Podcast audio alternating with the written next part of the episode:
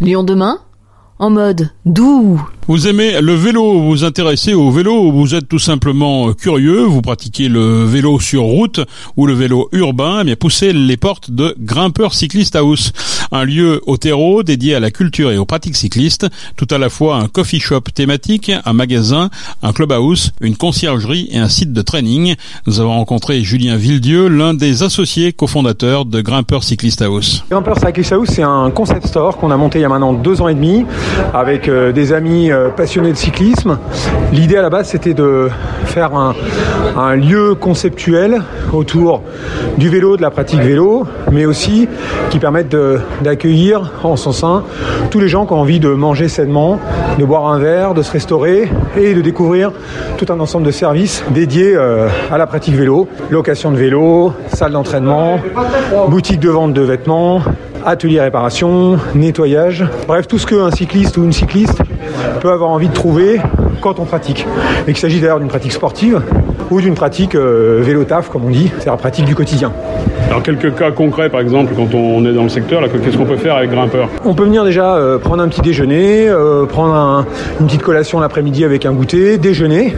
On a une cuisine qui est faite maison, avec des produits bio locaux, euh, qui, au menu qui change tous les 15 jours. Donc ça, c'est vraiment ouvert à tout le monde. Et puis on peut aussi bah, déposer son vélo pour une révision, pour une réparation. On peut euh, venir s'entraîner l'hiver quand il fait froid, comme aujourd'hui. Et puis on peut faire des rides avec une communauté de cyclistes et qui roule tous les dimanches de l'année, puisqu'on est ouvert 7 jours sur 7, et qui permet aux gens de rouler ensemble sur des parcours qu'on leur propose. On parle beaucoup du vélo taf, il y avait un, un manque en ville justement d'un tel équipement. Euh... Bah, on est surtout unique au monde en fait, c'est-à-dire que euh, nous on est parti d'un besoin qui était le nôtre, de retrouver un endroit où on puisse rentrer euh, habillé en cycliste, mais aussi au quotidien quand on travaille ou télétravaille, puisse se poser sans avoir des regards, on va dire étonnés des gens. C'est vraiment la vocation du lieu, c'est d'être dans une logique d'approche du sport décomplexé. Oui, il y avait un manque, de toute façon on voit bien aujourd'hui le nombre d'établissements pour la réparation qui se sont montés, des établissements aussi qui vendent des vélos. Mais nous, on a décidé de prendre un peu le contre-pied de tout ça, ne pas vendre de produits, à part des vêtements, donc de l'équipement sportif, avec des marques très euh,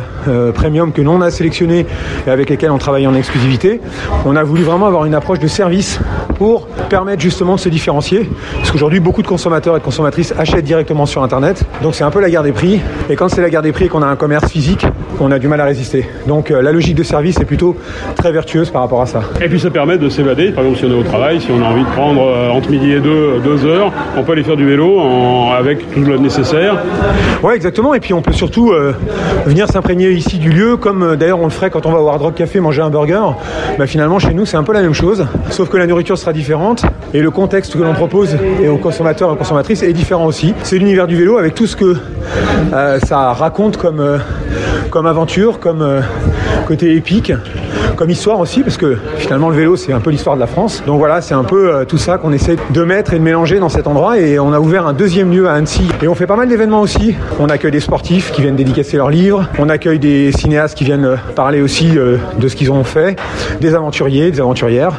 Voilà, et on essaie d'être le plus mixte possible, parce que le cyclisme féminin se développe.